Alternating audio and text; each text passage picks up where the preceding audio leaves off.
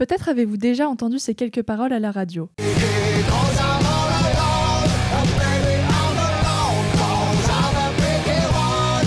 Ou encore cette chanson. Vous les connaissez? Non? Alors je vous présente Chaka Ponk. Je suis Thomas et aujourd'hui je suis accompagné par Chloé pour vous parler de ce groupe au style peu commun, Jingle.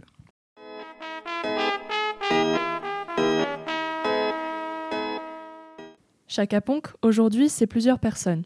Fra et Sam, les chanteurs du groupe, mais aussi Mandris à la basse, Sissi à la guitare, Yon à la batterie, sans oublier Steve au clavier et au sample. Mais bien sûr, que serait Chaka Ponk sans sa mascotte? Goz le singe. Chaka Ponk, c'est aussi du rock, de l'électro, un groupe engagé et au style atypique. Mais quelle est l'histoire de Chaka Ponk Eh bien, tout commence en 2002 dans notre capitale. À l'époque, le groupe se forme après qu'un hacker donne à Fra, un des lead singers du groupe, leur mascotte, le singe virtuel Goz. À cette époque, le groupe se compose seulement de Fra, Cécile le guitariste, et Goz la mascotte. Ce n'est que quelques années plus tard, en 2014, que le groupe prend sa forme définitive. En effet, c'est cette année que la chanteuse Sam rejoint le groupe. Elle prêtait jusqu'alors sa voix pour des samples. Elle explique dans une interview à la radio qu'aller sur scène à l'époque lui faisait peur. À ses débuts, le groupe veut faire de la musique avec un esprit métal, zen bouddhiste. Ces différents aspects se retrouvent dans le nom du groupe. Shaka Ponk, car Shaka fait référence au nom du premier Bouddha, Shakyamuni, et Ponk pour leur aspect punk. Et oui, vous l'aurez compris, le groupe pourrait donc s'appeler Prêtre Punk. De 2004 à 2006, ils se produisent en Allemagne. En 2005, ils signent avec le label allemand Edel Music, et en 2006, ils sortent leur premier album, Loco Conda Frenchy Talking. On y retrouve des chansons mélangeant anglais, espagnol et français mais aucun morceau ne ressort vraiment. Cependant, on retrouve les sonorités bouddhistes mélangées à du métal comme dans le titre Sonic. En 2008, le groupe rompt le contrat avec le label allemand puisque celui-ci refuse de publier leur deuxième album, Bad Porn Movie Tracks. Le groupe le sortira indépendamment un an plus tard. En 2009, il passe aussi à Taratata. En 2011 paraît The Geeks and the Jerking Socks, qui est le premier album sur lequel est créditée la chanteuse Sam. Sur ce même album, on retrouve le chanteur de Noir Désir, Bertrand Cantat, dans un des titres de l'album, Palabra mi mort. Bertrand Cantat, qui, on le rappelle, a été condamné pour le meurtre de sa compagne, l'actrice Marie Trintignant.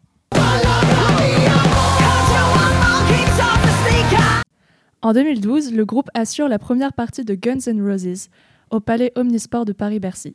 Ceci montre la recension fulgurante dans le monde de la musique.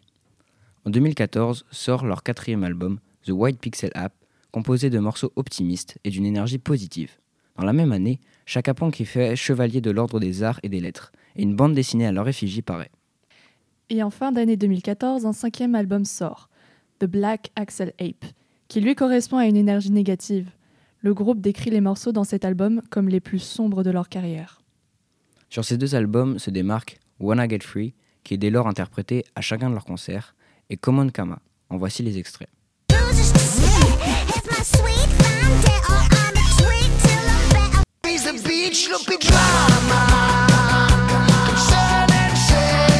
L'importante charge de travail abattue par le groupe cette année, avec la sortie de deux albums, leur vaudra un nouveau gain de popularité.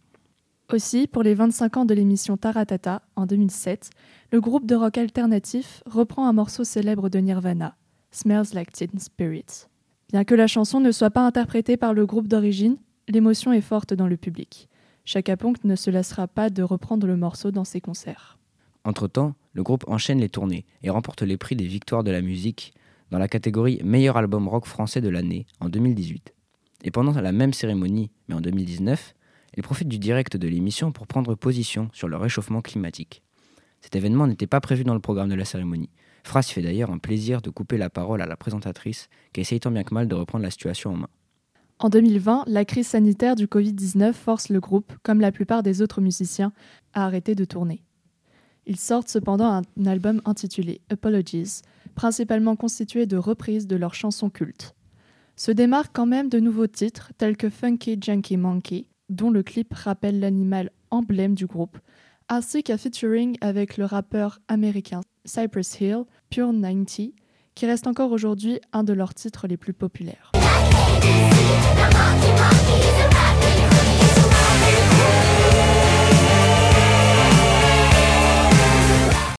Enfin, en 2022, le groupe recommence à enregistrer des chansons pour un nouvel album. Nouvel et dernier album. Ils annoncent au même moment qu'ils assureront une dernière tournée, une tournée d'adieu, The Final Fucked Up Tour. Fra et Sam expliquent vouloir s'investir davantage dans d'autres projets, notamment celui de The Freaks, un collectif d'artistes engagés pour la protection de la planète qu'ils ont eux-mêmes créé en 2018. Ce dernier album, sorti en 2023, s'intitule Chaka Punk. Il est basé sur le thème de l'émancipation et contient les textes les plus politisés de leur carrière. Fra et Sam interprètent des chansons quasiment entièrement en français, contrairement aux précédents albums, dont les paroles étaient en espéranto, une langue mélangeant français, anglais et espagnol.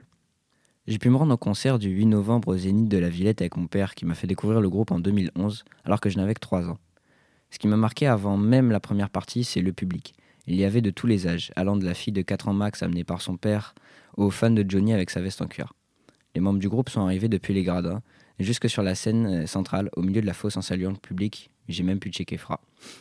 Le groupe innove en commençant le concert par des remixes de quelques titres de manière très douce, ainsi qu'un solo des choristes présents à chacun de leurs concerts. C'est aussi mon père qui m'a fait connaître Chaka Punk, comme tous les autres groupes de métal et de rock que je connais. Il m'a aussi emmené au concert de la Villette et c'était réellement l'un des meilleurs concerts que j'ai pu expérimenter. Il y avait vraiment tout pour passer un super moment.